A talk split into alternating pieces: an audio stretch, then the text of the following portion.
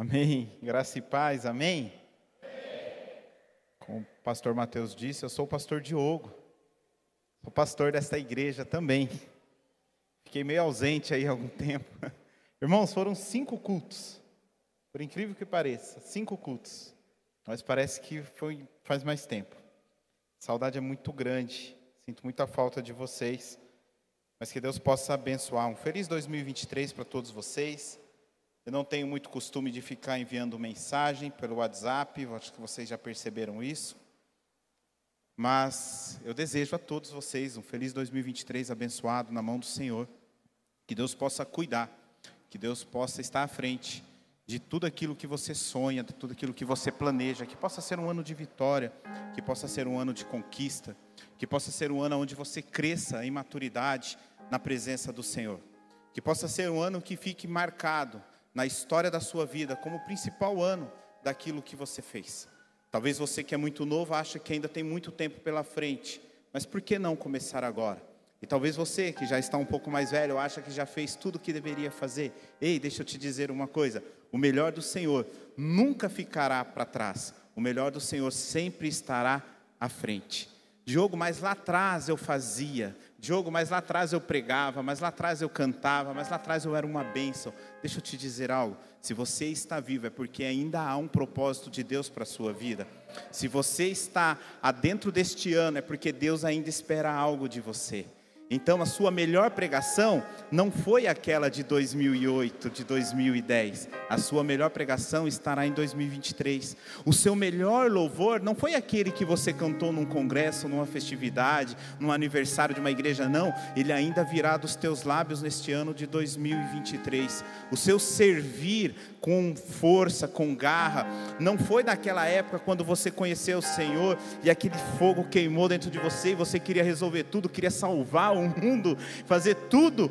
Não, ele ainda está dentro de você e o Senhor vai colocar lenha sobre este fogo e você ainda vai queimar este ano, em nome de Jesus. Então, que Deus possa abençoar a sua casa, o seu ministério, a sua vida, a sua família, as suas finanças, que o Senhor possa abençoar a sua saúde, que o Senhor possa abençoar os seus negócios, os seus sonhos e que este ano de 2023 possa ser o melhor ano da sua vida. Esses são os meus desejos. Que Deus abençoe a todos vocês em nome de Jesus. Então, nós estamos aqui, o pastor Mateus falou sobre um novo tempo, um novo começo, um novo ano.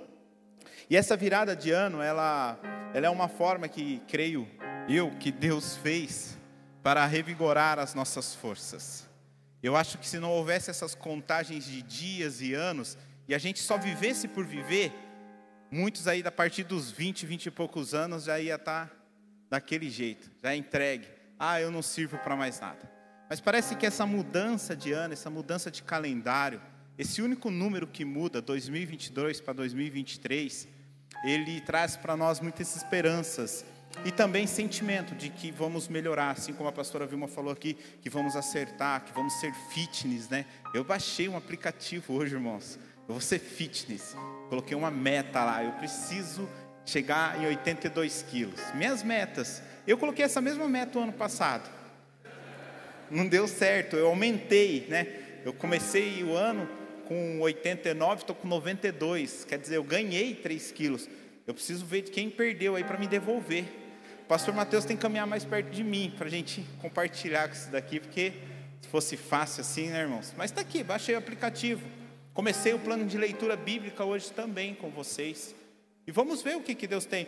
Já coloquei a minha meta de leitura de livros. Então já fiz algumas metas, já falei, já fiz a minha listinha hoje de manhã no que eu preciso melhorar como pai, como esposo, como pastor.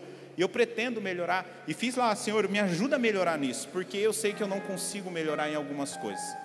E todo dia, quando eu for ao Senhor, eu vou relembrar dessa lista e vou lembrar o Senhor. Eu sei que Ele não precisa, mas vou dizer para Ele: Senhor, me faz um homem mais calmo. Senhor, me faz um homem mais sábio me faz um homem mais passivo. E Deus vai me ajudando, irmãos, tá bom? Eu melhorei muito. Quando nós olhamos para trás, lá atrás, nós vemos quanto nós melhoramos. É que nós sempre medimos num pouco intervalo de tempo, né? E a gente acha que nunca melhorou. Mas não, sim, nós melhoramos, nós evoluímos no Senhor, mas por que não melhorar e evoluir ainda mais? Então, este período, este tempo é um tempo muito propício para se encerrar e começar novos ciclos. Mas para começar novos ciclos, fica aqui para mim, para vocês, uma palavra da parte do Senhor no, na questão de a preocupação de encerrar de uma forma sábia o ciclo que você está vivendo. É sobre isso que nós iremos. Não tem como você começar algo novo se você tem pendências passadas a serem resolvidas. É importante que você possa resolver as suas pendências passadas, para que essas pendências passadas não se tornem problemas ou obstáculos para aquilo que o Senhor tem novo para a sua vida. Então, eu quero falar um pouco sobre isso não simplesmente de começar, porque eu sei que você tem uma, uma perspectiva de início de ano, de começar coisas novas. Eu sei que muitas pessoas aqui já planejaram o seu ano ou aquilo que desejam para si, naquilo que irão melhorar. E ninguém deseja pior, né? Ninguém faz um plano assim, ah, esse ano eu quero engordar, esse ano eu quero me separar, esse ano eu quero ficar desempregado. Ninguém faz isso, né, irmãos? Eu tenho certeza, todo mundo está olhando e fala: não, esse ano eu quero trocar meu carro, esse ano eu quero reformar minha casa, esse ano eu quero viajar, esse ano eu quero que meus filhos sejam assim, eu quero ser assado, e aí a gente vai colocando tudo no papel ou aqui na nossa cachola, a gente vai falando aquilo que nós mesmos precisamos melhorar. Então, eu tenho certeza de que você vai começar um novo ciclo. Talvez você esperasse de mim aqui hoje uma palavra dizendo assim: olha, vai dar certo, vai dar certo. Ei, deixa eu te dizer, eu tenho uma palavra profética para a sua vida sim, eu tenho algo da parte do Senhor. Leia mais a Bíblia esse ano, ore mais este ano, respeite melhor o seu cônjuge, honre a Deus, honre seus pais, honre seu trabalho, e tudo vai dar certo e tudo vai melhorar, irmãos. Essa é a palavra. Não adianta que a chave que eu tenho para te dar não é nada sobrenatural no sentido de eu liberar uma palavra como se fosse um abracadabra, e você vai chegar amanhã no seu emprego, vai estar tudo certo. Não vai, irmãos. Se você não mudar, o seu emprego nada vai mudar. Se você não melhorar como cônjuge, nada muda no seu casamento. Se você não melhorar como pai, como filho, honrando a Deus, naquilo que Deus quer dos pais para com os filhos, dos filhos para com os pais, nada vai mudar na sua vida. Então, eu não tenho uma palavra que vai mudar a sua vida. Não, o que pode transformar e mudar a sua vida é a palavra de Deus, é você viver nela. Então, medite na palavra de Deus. A palavra do Senhor diz que nós seremos julgados por aquilo que foi escrito. Jesus disse isso. Ninguém vai ser surpreendido naquele grande dia. Ninguém vai chegar diante daquele dia e vai falar assim: ah, mas isso o Senhor não avisou. Mas isso o Senhor não falou que tinha que ser assim.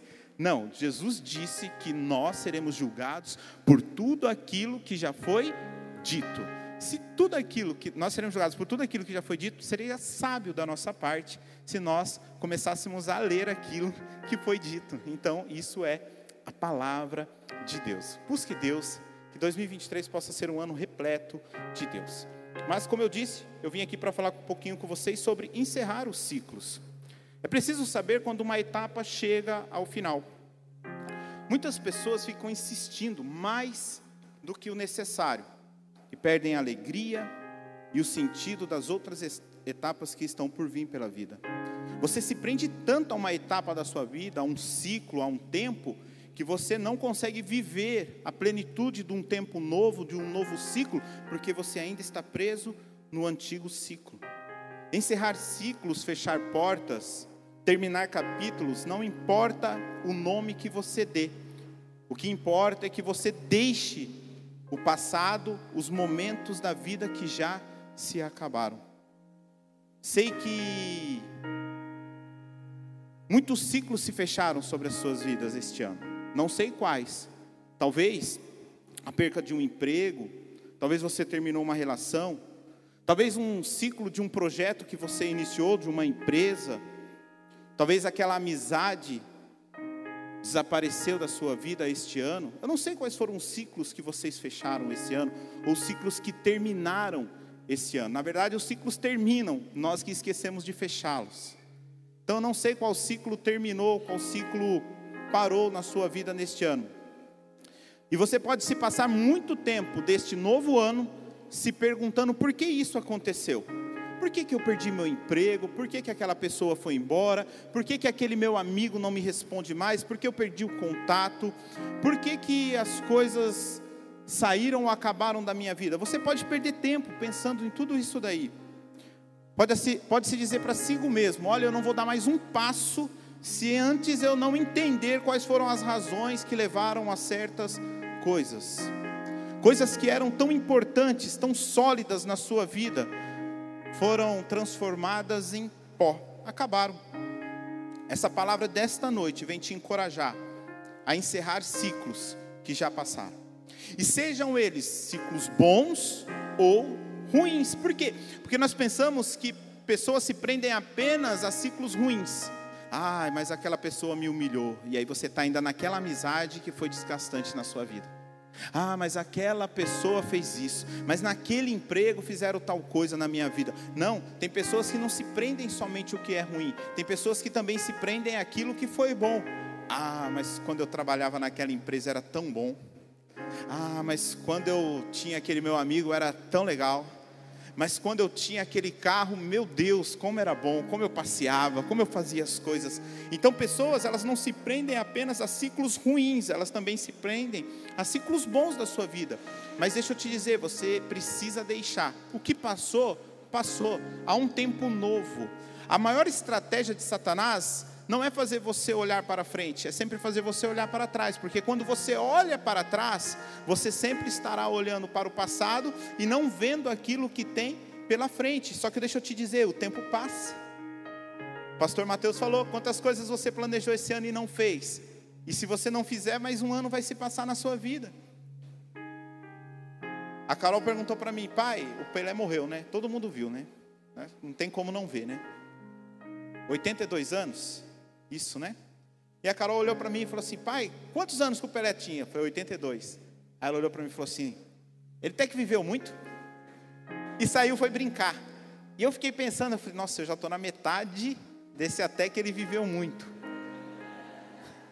Quer dizer, já não tem muito tempo. Metade da minha vida, se eu comparar a, a, a, o Pelé ali, tá, já estou no meio de tudo isso. E a palavra do Senhor diz isso. 70, 80 anos, beleza, passou disso sem enfado. Passou disso aí já está fazendo hora extra aqui. Minha avó fez 100 anos este ano. 100 anos. Então, assim, é, eu acho que eu não vou ter essa mesma oportunidade que ela.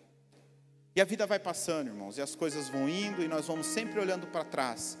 E a gente sempre fica se prendendo aquilo que passou lá atrás. Mas ciclos precisam se fechar. Ninguém, irmãos, pode estar ao mesmo tempo no passado e no presente. Pode prestar atenção, aquela pessoa que vive com depressão, ela está presa a alguma coisa do passado. A pessoa que vive com depressão, ela está presa a alguma situação que aconteceu lá atrás. E ela não consegue viver o presente, ela não tem vontade de viver, ela não tem vontade de sair de uma cama, ela não tem vontade de tomar banho, ela não tem vontade de trabalhar, ela não tem vontade de sentar uma mesa para se alimentar. Por quê? Porque ela não está no presente, ela está no passado. Então ninguém pode estar ao mesmo tempo no passado e no presente. Ninguém, mesmo quando nós tentamos entender o que aconteceu conosco, deixa eu te dizer, o passado não volta. Não existe aquele filme, né, de volta para o futuro, e ele vai para o futuro e ele vai para o passado, entra num carro e vai lá dar 100 por hora no carro e o carro desaparece, e ele vai para o tempo que ele não dá. Isso aí não existe. Somente Deus é atemporal. Nós temos data, nós temos validade, nós temos um tempo a se viver aqui. Mas nós perdemos tempo com coisas que já se passaram, com coisas que já se foram. Ciclo se refere a entradas e saídas de tempos, situações e de pessoas. Mas vamos ler a palavra do Senhor, senão daqui a pouco você vai falar que eu não preguei. Salmo 121.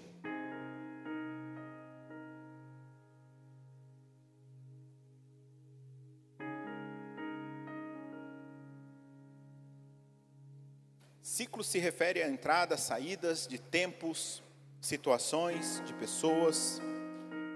E a palavra do Senhor diz: Eleva os meus olhos para o monte de onde me virá o socorro? O meu socorro vem do Senhor, que fez o céu e a terra.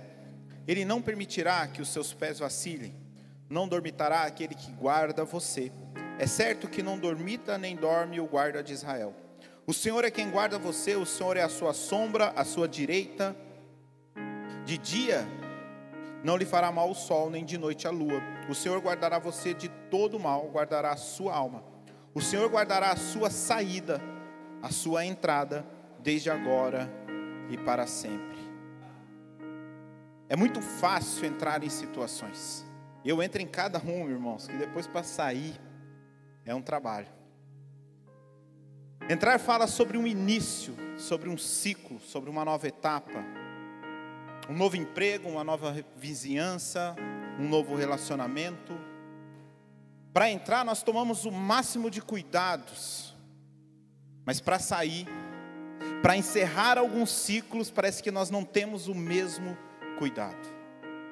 Eu vejo pessoas que tomam o máximo de cuidados para entrar para o hall de membros desta igreja, para se tornar um filho do Porão Church. Mas para sair, não manda nenhuma mensagem dizendo assim: olha, estou indo embora, tchau. A gente que vê a foto lá no outro lugar, sendo apresentado como filho, como membro, não tem problema. Eu aprendi isso com o pastor Claudinei, uma vez, quando eu comecei, irmãos, os irmãos entravam e saíam, né? Então, as pessoas saíam do grupo da igreja, meu coração parece que ia cair para fora. Eu mandava mensagem: por que, que você saiu do grupo? O que está acontecendo?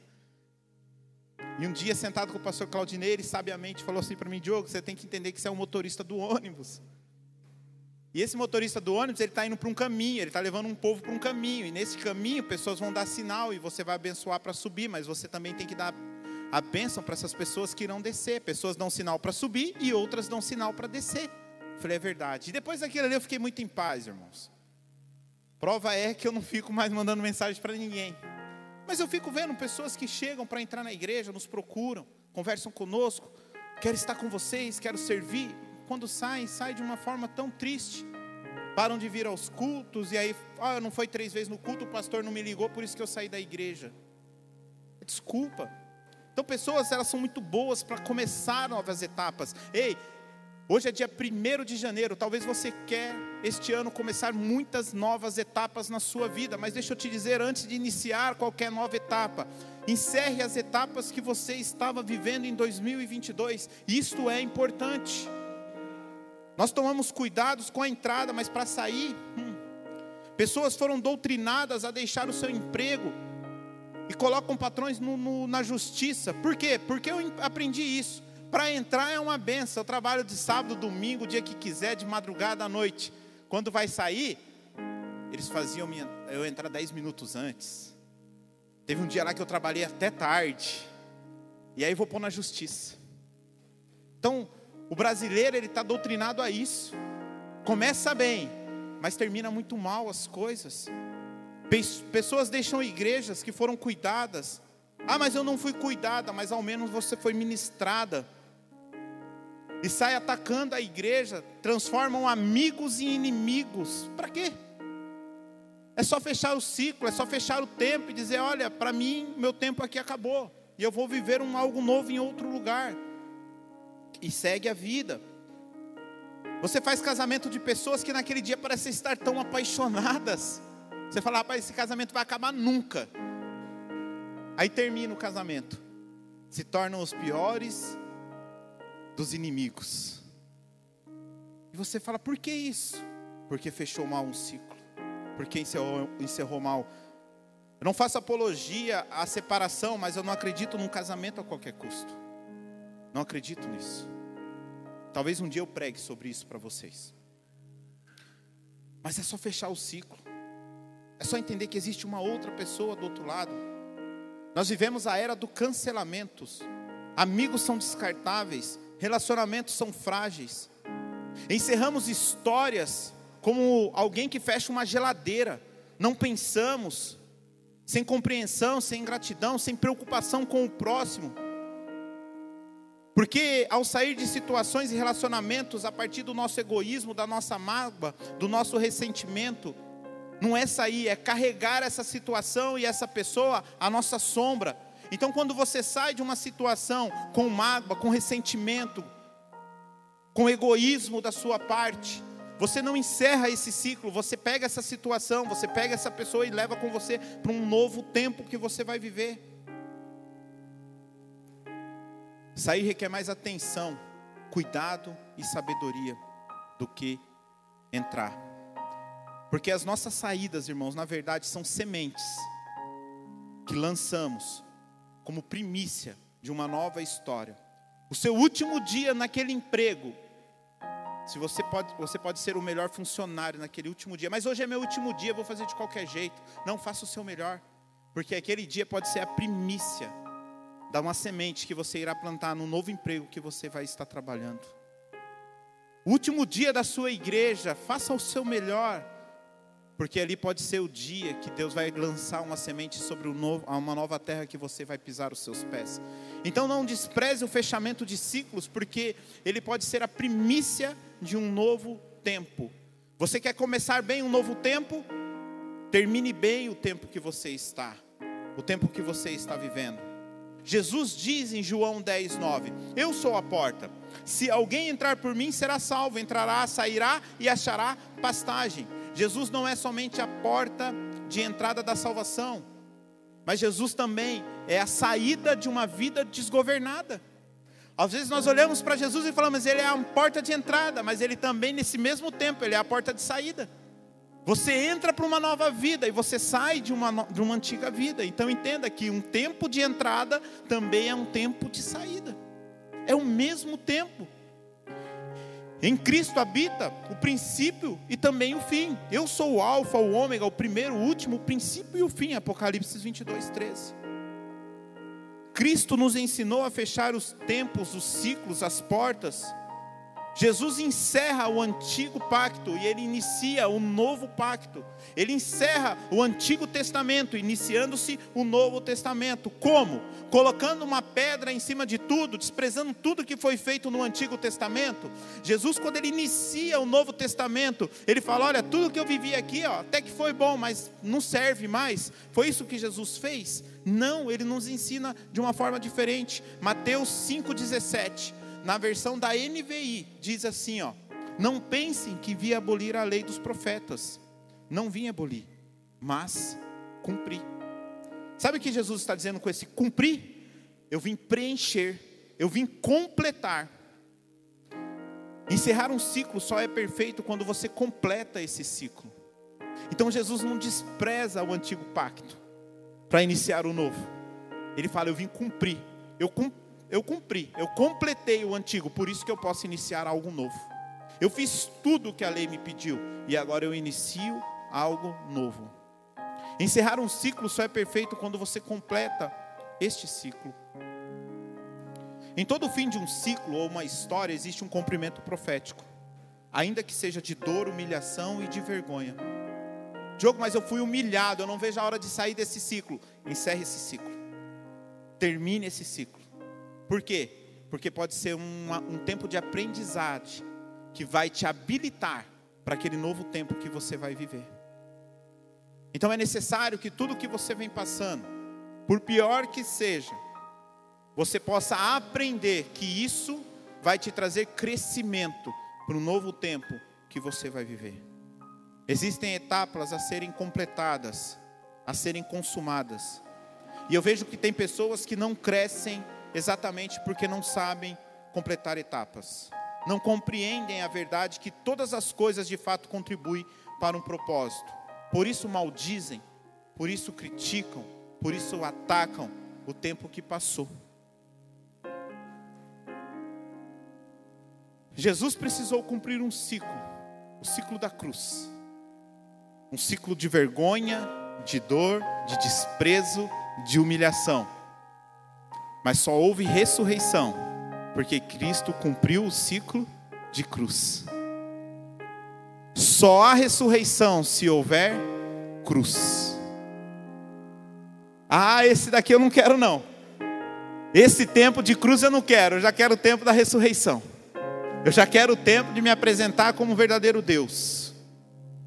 Não, Jesus ele entendeu que ele precisava cumprir todas as etapas assim como nós precisamos cumprir todas as etapas.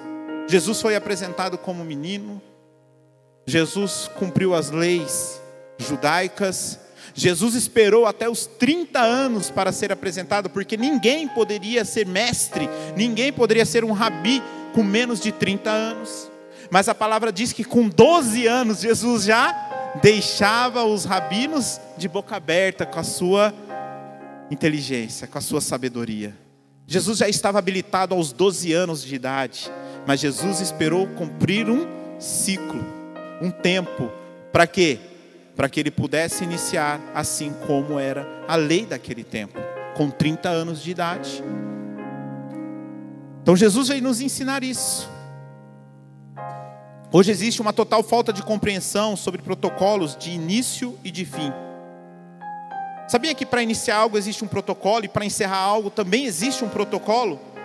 Porque nós pedimos para o Senhor, Senhor, abra novas portas. Quantos de nós hoje aqui não veio neste culto e uma das coisas que nós entregamos para o Senhor é, Senhor, eu preciso viver algo novo na minha vida este ano. Vai cantar algo novo? Não, né? Eu preciso viver algo novo na minha vida este ano. Mas a pergunta é: você encerrou os ciclos passados? Pedimos para o Senhor abrir portas, mas esquecemos de pedir a Ele para fechar as portas atuais. Sabe o que você está vivendo hoje? Foi algo que você pediu lá atrás.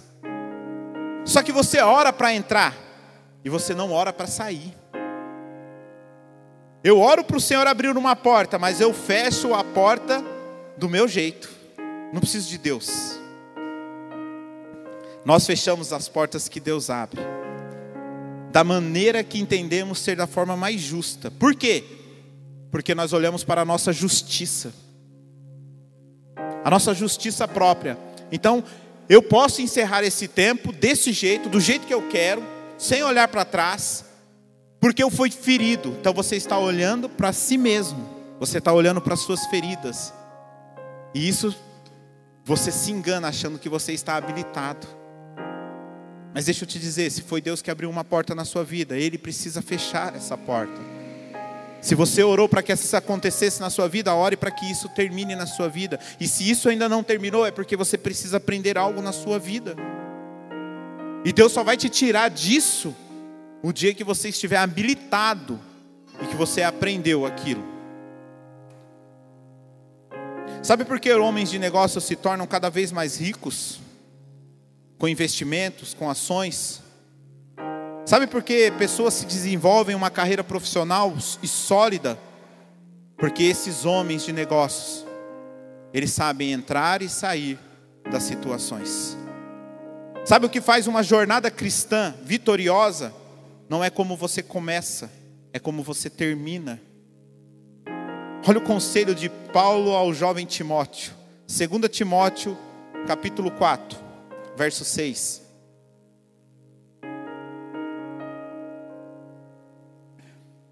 Quanto a mim, já estou sendo oferecido por libação para a morte, e o tempo da minha partida chegou. Combati o bom combate, completei a carreira, guardei a fé. Combati o bom combate. Timóteo, eu só entrei em lutas que eram boas de se combater. Não entrei em qualquer luta. Não entrei em qualquer porta que se abriu. Não, eu entrei naquelas que o Senhor me colocou. E eu combati o bom combate. Completei a carreira, abri portas, mas também fechei todas elas. E ele fala: guardei a fé. Eu guardei o que é importante, Timóteo. Nessa entrada e saída de ciclos, nós levamos tantas coisas. Quem já mudou? Aí que você vê quanta bagunça você tem, né? Não é verdade? Só que deixa eu te dizer, você pega toda essa bagunça e leva de novo. E tem caixa que você nem abriu. Tá lá. Desde quando você mudou. Coisas que você nem precisa. Nós carregamos coisas de um tempo para o outro, coisas que não precisamos. Os nossos problemas com entrada e saída são, não são as circunstâncias. As pessoas só são gatilhos que disparam a verdadeira dualidade interior que ainda tem em nós e que precisa ser construída uma identidade de Cristo. Culpar os outros só é um gatilho para mostrar verdadeiramente quem você é. Não fechamos ciclos da mesma forma que abrimos transferimos responsabilidades para terceiros da nossa culpa. Vemos isso no Éden. Colocamos a culpa em pessoas e até mesmo em Deus. Deus chega no Éden, Adão e Eva. E Deus fala: O que, que vocês fizeram? Adão fala: A culpa é sua, você me deu a mulher. Aí a mulher fala assim: A culpa é da serpente. E aí fica um jogo de culpas. Não sou eu, é o outro. Pessoas acreditam não estar vivendo melhor por culpa dos outros. Talvez você está olhando para uma etapa da sua vida e é uma etapa ruim, uma etapa amarga, e você pode culpar A, B sobre isso. Você pode culpar os seus filhos, seus pais, seus amigos, seu chefe, seu cônjuge, você pode culpar quem você quiser. Mas Gálatas 6,7 diz que o que a pessoa semeia, ela colhe. Sabe o que a palavra está dizendo? O que você vive é sua responsabilidade. Foi você que se colocou nisso. Fato que, se quisermos achar desculpas, sempre teremos motivos para encontrar em qualquer ambiente. Olha o Éden, não havia pecado no Éden, era o melhor ambiente. Deus se fazia presente todas as tardes, mas se você quiser achar desculpas, você sempre vai achar motivos. Precisamos entender que temos dificuldades em reconhecer os nossos erros. Lidar com o erro do próximo é muito fácil. O meu cônjuge é assim. O meu cônjuge faz isso. O meu chefe faz isso. O meu amigo faz isso. Lidar com o erro dos outros é muito fácil, mas um problema do ser humano é reconhecer os seus erros, é olhar para dentro de si. Não é tão fácil isso, irmãos. 2 Samuel 12.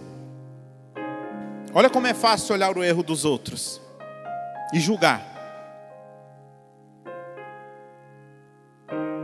2 Samuel 12 diz, verso 1: O Senhor enviou Natan a Davi.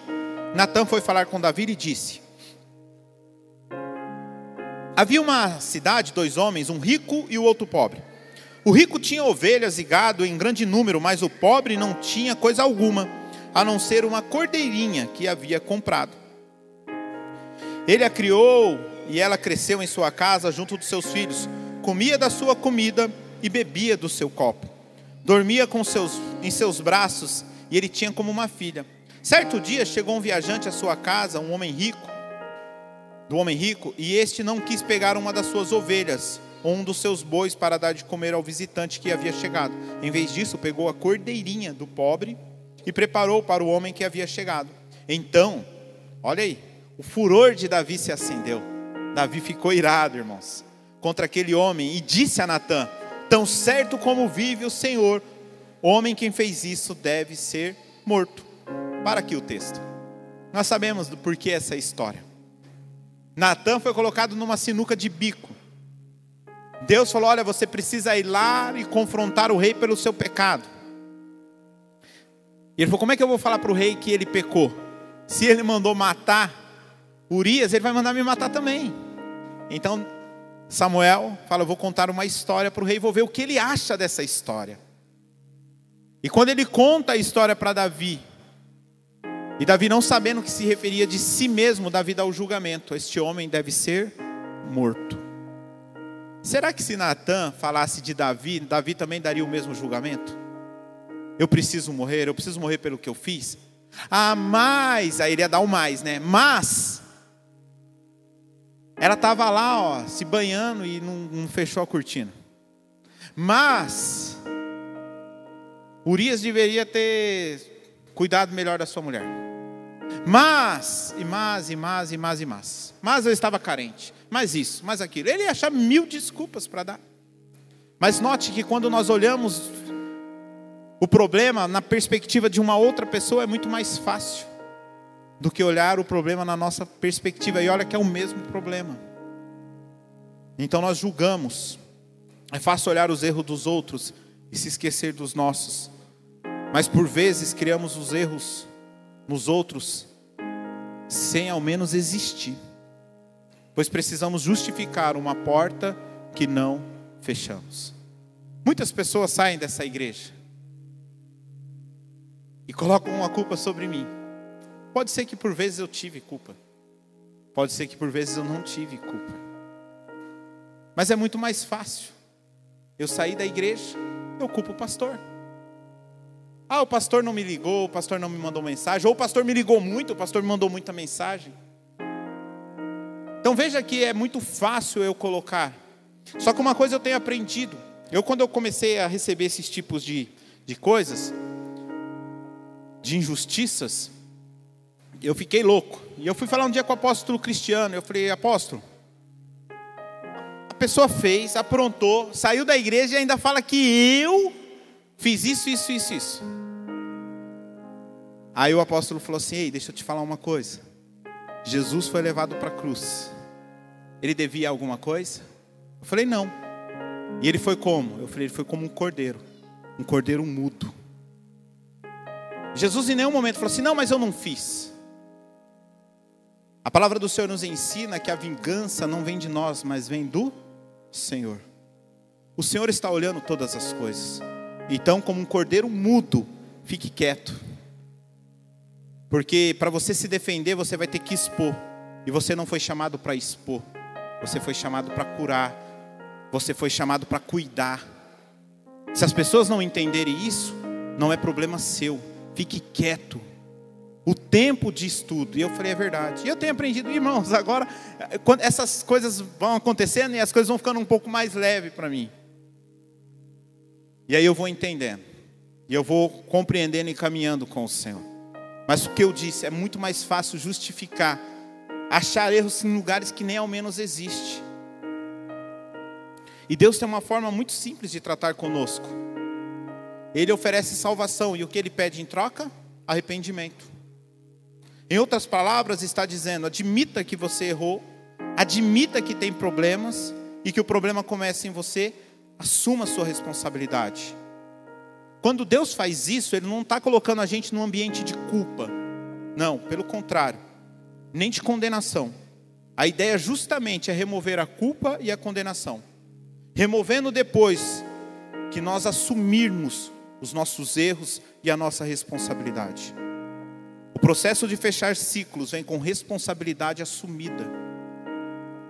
Se passarmos as nossas vidas e não fecharmos os ciclos, se passarmos a nossa vida terceirizando os outros, jamais você poderá estar no lugar que Deus planejou que você estivesse.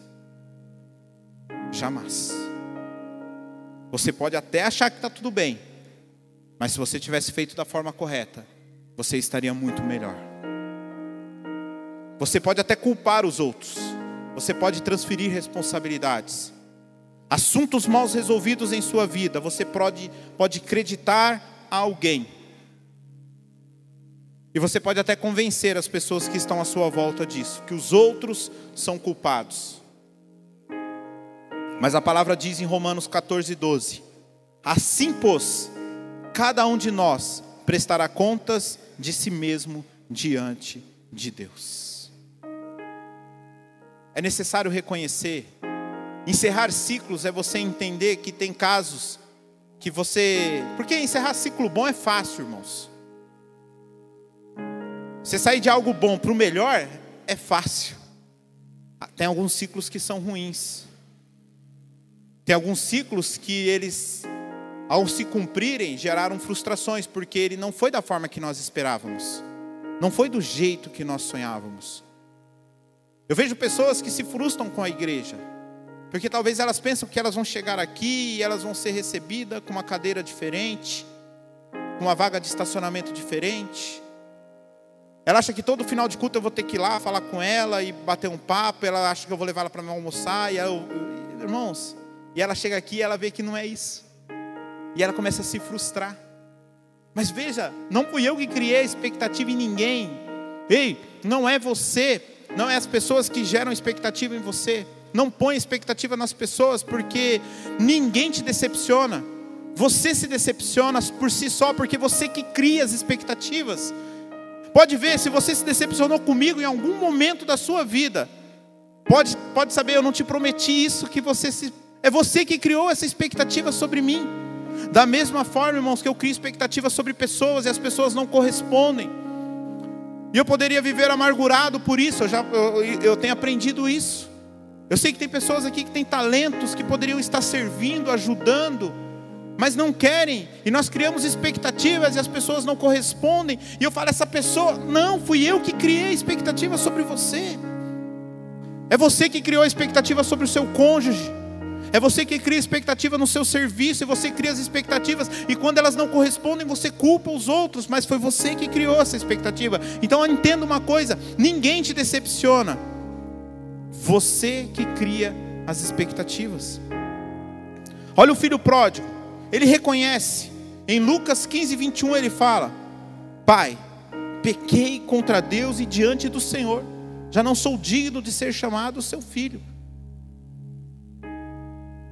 Ele não encerrou bem um ciclo. E a gente sabe no que deu.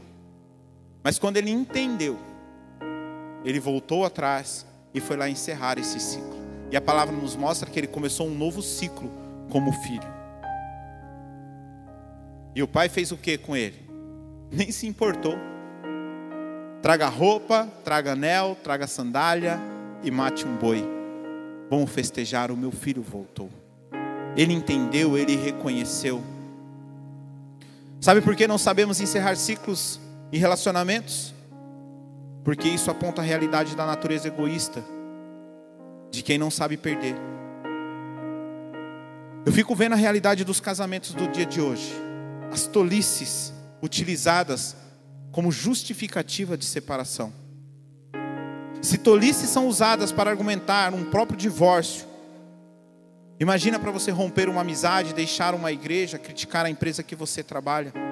Se o casamento, que é algo divino, instituição de Deus, você usa qualquer desculpa para romper, imagine romper com uma amizade, com um trabalho. A palavra do Senhor, a primeira palavra, talvez eu poderia pregar sobre o tema deste ano, e eu deixei para o terceiro domingo, porque eu sabia que algumas pessoas não estariam aqui. E o que Deus colocou no meu coração é: nós precisamos começar novos ciclos, mas antes disso, vamos fechar os antigos. Se algo te incomoda, volte, peça perdão. Repare o erro, feche essa porta. Não carrega mais isso com você, não. Às vezes você está carregando coisas que a pessoa nem lembra mais. E talvez voltar lá e pedir perdão, você acha que você vai estar tá fazendo um bem para a pessoa. Não, você vai estar tá fazendo um bem para você mesmo. Porque essa pessoa nem caminha com isso mais sobre a vida dela. É você que está carregando esse peso. É tempo de fechar alguns ciclos. Alguns. E, final de ano é muito bom porque a gente para para pensar, né? O pai que não conversa com o filho, o irmão que não conversa com o irmão. É um tempo de reflexão. Não vamos perder esse tempo, não vamos perder esse time. Não vamos esperar mais 365 dias, porque talvez você não terá uma nova oportunidade para encerrar alguns ciclos. Pelé morreu na véspera. O Papa morreu na véspera. Ver, irmãos. Posição não quer dizer nada. O dia que a senha cantar, a gente sobe. E talvez você não vai ter um novo tempo de encerrar alguns ciclos. E você vai carregar algumas marcas, algumas dores com você. Se tolices são usadas para argumentar divórcio, como eu disse, imagine para os demais. Mas vamos lá. É importante começar algo novo. Olha o que Jesus fala em João 3, verso 5. Ele conversando com Nicodemos. João 3, aqui é o caminho para o final. João 3, verso 5.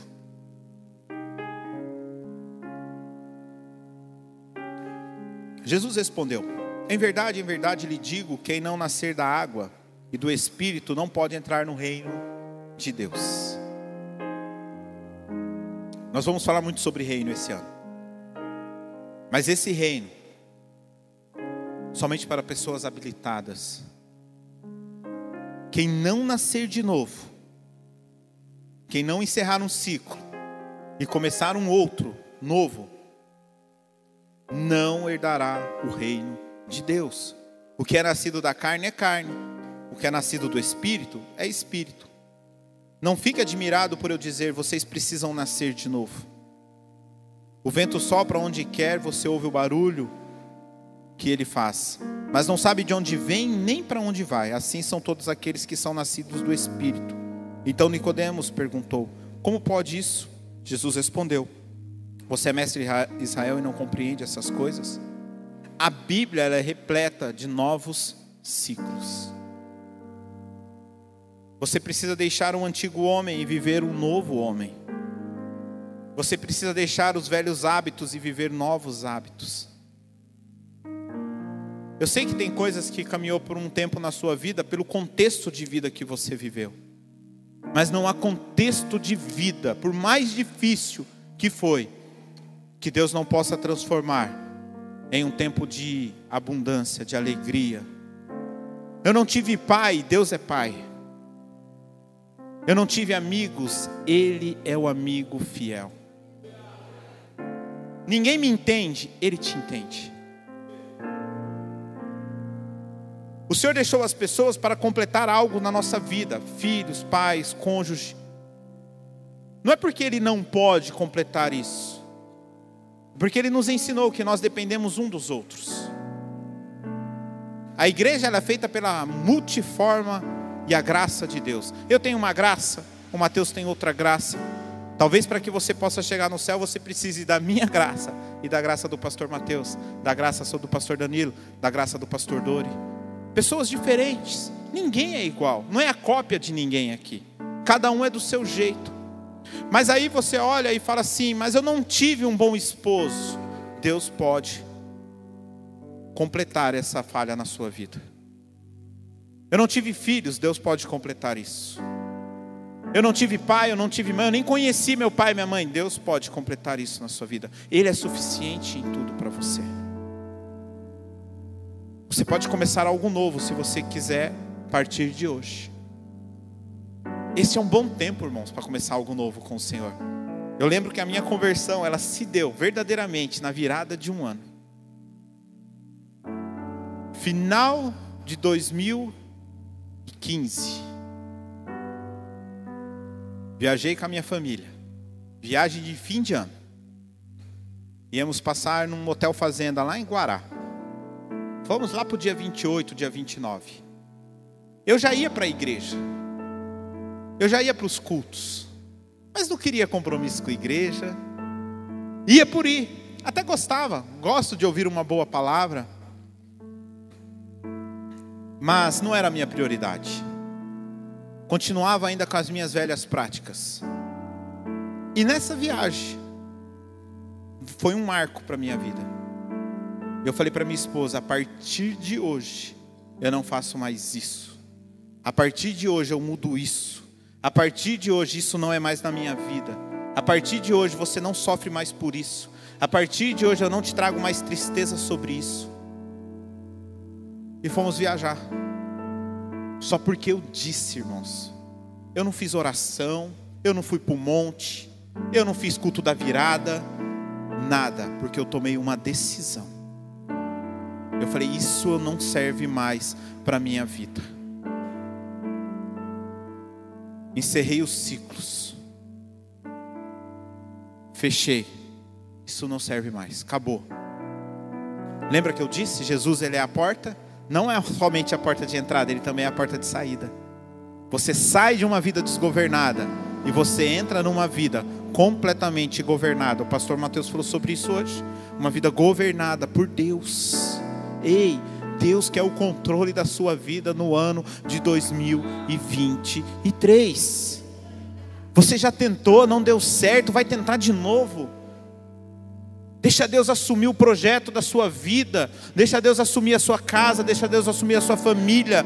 Deixa Deus assumir aquilo que você tem colocado à mão de uma forma que você tem tentado com todas as forças. Mas deixa eu te dizer, uma hora essa força vai acabar. Então entrega isso nas mãos do Senhor. Para que sofrer mais? Não sofra mais em nome de Jesus. 2023, ei, mas eu não consigo largar a pornografia. Entrega isso nas mãos do Senhor. Eu não consigo largar a bebida. Entrega isso nas mãos do Senhor. Eu não consigo entregar, largar o vício. Entrega isso na mão do Senhor. Ei, o Senhor ele é suficiente para tudo é decisão, é tomada de decisão. Eu conheço pessoas que foram internadas 10 vezes, 15 vezes em casa de recuperação. Não adianta, ela pode ser internada quantas vezes ela tiver força para ser. Se ela não tomar uma decisão de não usar mais aquilo, nada muda. A decisão, hoje é um dia de tomar decisão. É um dia de fechar ciclos e falar: Isso não serve mais. Obrigado, que Deus abençoe. Mas agora eu vou viver uma nova vida. Ei, irmãos. A minha casa vivia cheia. Era festa todo final de semana. Tinha festa que a gente fazia, que a gente comprava tanta cerveja, tanta cerveja, irmãos, que eu não tinha geladeira para guardar. O povo tinha que levar embora para casa. O Tiago conviveu já com alguns amigos meus do passado que a gente trabalhou junto na empresa. O Tiago saía até de cabelo arrepiado quando os caras contavam as histórias lá para ele. E era assim, irmãos. E eu tomei uma decisão. Não quero mais isso para minha vida. Você acha que no, na primeira sexta-feira alguém não me ligou? E aí? Vamos fazer aquele churrasco? Vamos não sei o quê? Hã? Lógico que faz, mas eu tomei uma decisão. Sabe o que eu dizia para essas pessoas? Cara, eu conheci algo novo na minha vida que é Jesus Cristo. Tomei uma decisão que eu deveria ter tomado há muito tempo. E eu quero viver esse algo novo. Meu dinheiro não vai mais para esses tipos de coisas. Meu dinheiro não vai mais para bebida. Meu dinheiro não vai mais para vícios. Meu dinheiro agora vai para cuidar da minha casa, da minha família. O meu dinheiro agora vai para honrar ao Senhor. Eu lembro que naquela semana, quando eu voltei para a igreja, o pessoal estava fazendo acampamento de jovens da igreja. E o pastor falou assim: Olha, precisa adotar uns jovens aqui.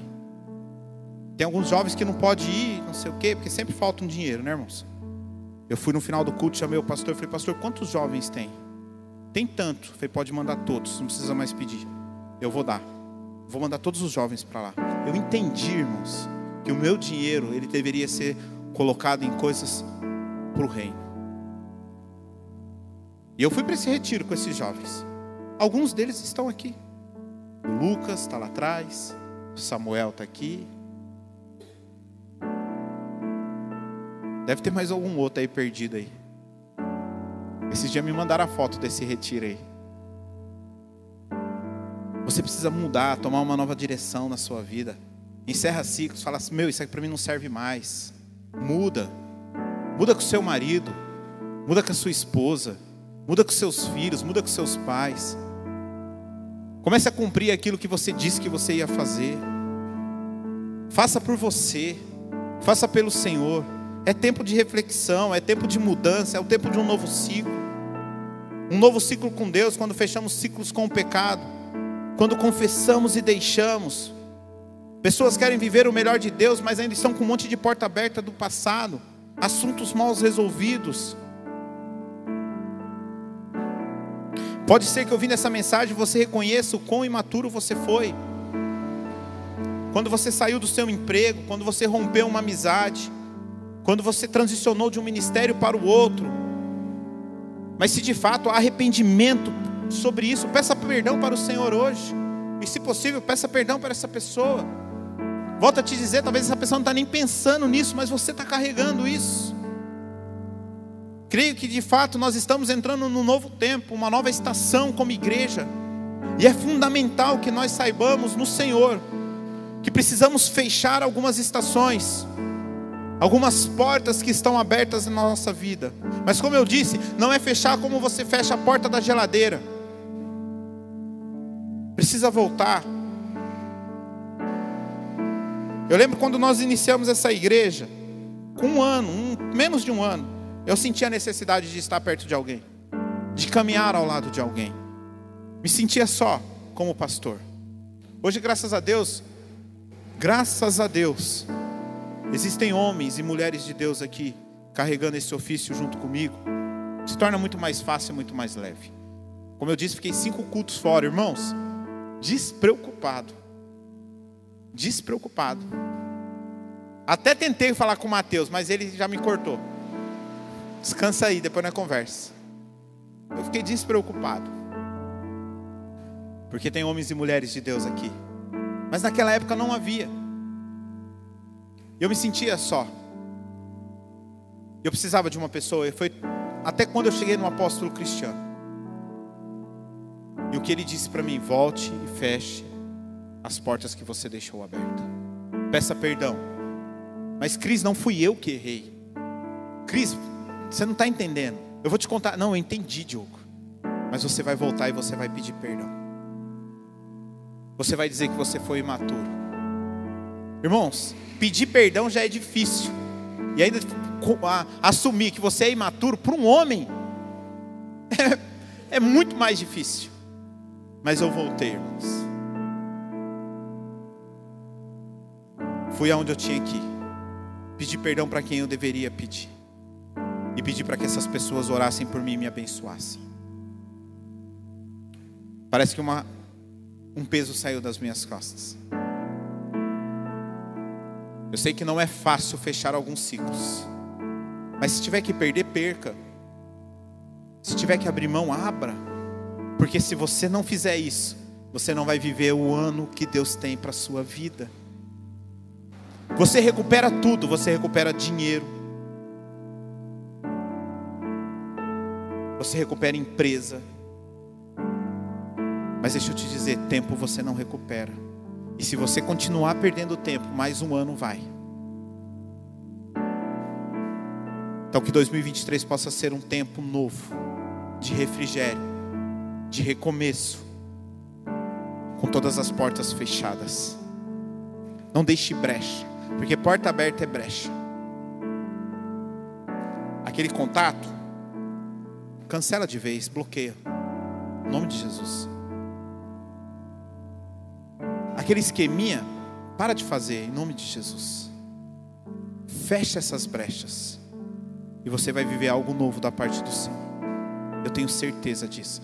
E sabe o que é bom quando você vive algo novo da parte do Senhor? Que isso respinga sobre as pessoas. Não é só você, a sua família, a sua casa. Hoje eu fui separar alguns livros que a irmã Márcia me pediu, e eu deixo aqui meu apelo. Se você tiver um livro que você não quer, traga no próximo culto, por favor, pode deixar na recepção com o staff. Nós vamos mandar para uma penitenciária. Eu, eu, peguei todos os meus livros de teologia. Eles vão sair formados lá, teo, todos pastores, teoló, te, teólogos. Tá, o livro está um curso completo de teologia. Separei, está lá no cantinho, viu, pessoal do staff. Lá é do pessoal, a irmã Márcia ela não veio hoje, mas provavelmente domingo que vem ela pega, ou na quarta-feira. Então traga esse livro. E separando algumas coisas, eu tenho muita Bíblia, irmãos. Eu falei, eu vou dar tudo minhas Bíblias. Eu só preciso de uma. Eu deixei uma de estudo, que está na, na cabeceira da Maria, e uma minha mesmo, para preparar as mensagens. E olha que no culto eu nem uso Bíblia, eu uso o celular e o computador. Crente moderno, né, irmãos? Eita, passar na, na frente da Assembleia vai tudo para o inferno. Computador, quando eu vou pregar na Assembleia, eu não vou de computador, irmãos. E aí, eu fui separar os livros, separei os livros, e se você tiver traga, nós vamos mandar para uma penitenciária, porque é, vai abrir uma biblioteca lá para eles e precisa de uma quantidade mínima de livros para que a biblioteca possa começar a funcionar e que eles possam ter um tempo de leitura. Então, se você ler um livro que foi muito bom, desse livro, porque pode ser que esse livro vai transformar uma vida de uma pessoa que você não conhece. Compre ele de novo, mas dê o seu. E aí, eu separando os livros, eu falei, vou dar minhas Bíblias. Peguei todas as minhas Bíblias que eu tinha lá Aí deixei só uma Bíblia católica, que é bom para estudo. E aí deixei a minha Bíblia de estudo e minha Bíblia de. Ficou três Bíblias. Quatro Bíblias ficou. Porque uma ficou a Bíblia da minha mãe. E eu abri a Bíblia da minha mãe, olhei. Desde quando minha mãe tinha falecido, eu não tinha aberto essa Bíblia mais. Eu vi a mensagem que a minha irmã escreveu, e uma das coisas que a minha irmã escreveu foi: Você apresentou a melhor coisa que nossa mãe poderia conhecer. Você deu o melhor presente que um filho poderia ter dado para uma mãe, que foi a oportunidade de, se, de conhecer a Jesus. Quando você muda a sua vida, você muda a história de pessoas que estão à sua volta. Você muda as histórias dos seus filhos, dos seus amigos, dos seus pais, dos seus parentes, da sua vizinhança. Tome essa decisão não só por você porque nenhuma decisão no reino de Deus ela tem cunho egocêntrico, egoísta para si mesmo, não. Pode saber que quando você toma uma decisão que é do reino de Deus, ela vai atingir pessoas. A sua empresa precisa atingir pessoas. O que você tem precisa atingir pessoas. As pessoas precisam conhecer Jesus pelo que você é e pelo que ele te deu pelas oportunidades. 2023 vai ser um bom ano. Mas para que isso aconteça, portas precisam se fechar de 2022. Mas foi bom. Fecha. O melhor de Deus está por vir. Mas lá no Egito, nós tínhamos túmulo, nós tínhamos pepino, nós tínhamos cebola, nós tínhamos uma casa. Ei, fecha. Há uma terra prometida que mana leite e mel. Não dá para adentrar um tempo novo olhando para o Egito. Não dá para entrar numa nova terra olhando para aquilo que você deixou para trás. Confie no Senhor. Encerre esses ciclos, por melhor que ele foi. Mas, deixa eu te dizer algo. O Senhor tem algo muito melhor preparado para você. Há um novo tempo, há um novo ano sobre a sua vida. Fique de pé para parecer que está acabando. O pessoal do louvor pode subir, feche seus olhos. E eu quero, enquanto o pessoal do louvor vai se ajeitando aqui, com os olhos fechados, eu gostaria que você olhasse para si. Como eu disse nessa ministração de hoje, enxergar o problema dos outros é muito fácil. Mas essa palavra nesta noite nos convida a olharmos para nós mesmos. Em 2015 eu tomei uma decisão de fechar alguns ciclos na minha vida. Mas ainda há novos ciclos que precisam começar e para isso eu preciso continuar fechando aquilo que já se passou. Eu sei que a minha melhor pregação ainda não aconteceu. Eu sei que aquilo que o Senhor tinha para minha vida, o melhor ainda não aconteceu. O melhor congresso que eu já participei, ele ainda não aconteceu, ele ainda vai acontecer. A melhor noite na presença do Senhor, o meu melhor quarto, o meu melhor momento com Deus, o meu melhor momento de intimidade ainda vai acontecer. O Senhor ainda tem mais coisas para me revelar na Bíblia, o Senhor ainda tem mais coisas para me revelar na, revelar na sua essência. Como foi dito já essa noite, existe sempre um pouco mais do Senhor. Então ainda há algo melhor para se vir. Senhor nosso Deus, nos ensina, Pai, a esquecermos o nosso passado, a encerrarmos. Não, Senhor Deus, não sendo grato por aquilo que o Senhor já fez. Não, nós sabemos da onde nós viemos, da onde o Senhor nos tirou e para onde o Senhor irá nos levar. Mas, Pai, nós não queremos mais viver no passado, nós queremos viver no presente. E esse presente, ele já leva o nome de presente, é o presente do Senhor. O hoje é o maior presente que o Senhor te deu.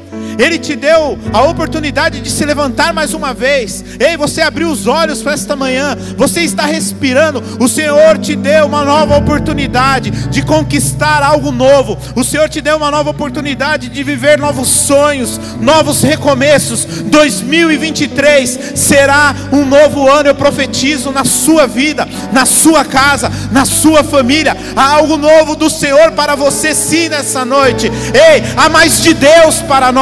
O Senhor quer se revelar ainda mais para nós. Pai, obrigado. Obrigado pela oportunidade de começar mais um ano com tantos projetos, com tantas coisas que o Senhor tem colocado no nosso coração. Deus, que nós possamos cumprir tudo aquilo que é do seu desejo, do seu agrado. Pai, me ajuda ainda a encerrar algumas coisas que eu não consegui. Me ajuda a ser forte naquilo que sou fraco. Me ajuda a vencer naquilo que ainda perco, ó Pai. Pai, em Ti, ó Deus, eu entendo que eu sou mais do que vencedor. Então me leva, Pai, sobre as tuas asas a um novo tempo. Senhor Deus, obrigado por tudo que já se passou. Obrigado por esses quatro, cinco anos de porão, ó Senhor Jesus. Muito obrigado. Mas nós sabemos que há algo novo sobre esta casa, algo novo sobre nós. Nós ainda iremos viver algo maior da tua parte como igreja. Então vai nos habilitando, que possa ser um tempo de habilidade do Senhor, que o Senhor possa te habilitar, que o Senhor possa gerar em você maturidade da parte dele, e assim você possa viver o melhor de Deus, não só o melhor de Deus como igreja, mas o melhor de Deus como profissional, o melhor de Deus como pai, o melhor de Deus como mãe, o melhor de Deus como aquilo que você tem se preparado, em nome de Jesus que todas as portas que são brechas do passado se fechem agora e que Deus possa mostrar para você que há um tempo novo. Ei, é uma terra difícil, sim. Tem gigantes, tem muralha. Não estou dizendo que 2023 vai ser fácil, mas deixa eu te dizer, assim como Caleb disse para Israel, eu digo para você: se o Senhor está conosco, nós iremos vencer, nós iremos derrubar muralhas, nós iremos derrubar gigantes, e essa terra será nossa, em nome de Jesus, porque Ele prometeu, aleluia.